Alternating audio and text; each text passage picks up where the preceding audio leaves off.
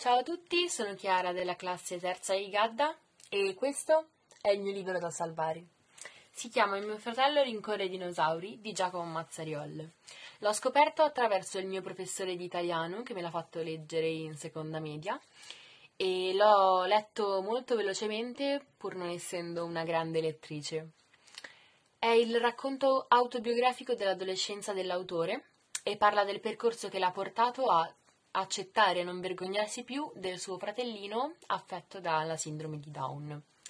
Mi è piaciuto molto perché tratta di un tema che è visto molto negativamente o comunque del quale non si parla molto spesso, eh, in maniera molto tranquilla, tirando fuori molti lati positivi di questa cosa e mh, soprattutto leggendolo in seconda media mi sono molto immedesimata in lui perché è un ragazzino appunto come tanti altri eh, nel mezzo della pubertà.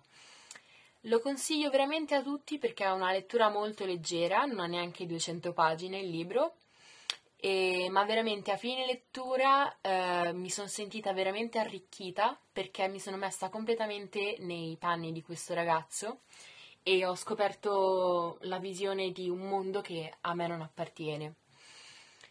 Um, questo è un veloce estratto del libro che secondo me spiega perfettamente qual è la relazione tra dei fratelli. Mamma diceva che amare un fratello non vuol dire scegliere qualcuno da amare, ma ritrovarsi accanto a qualcuno che non hai scelto e amarlo.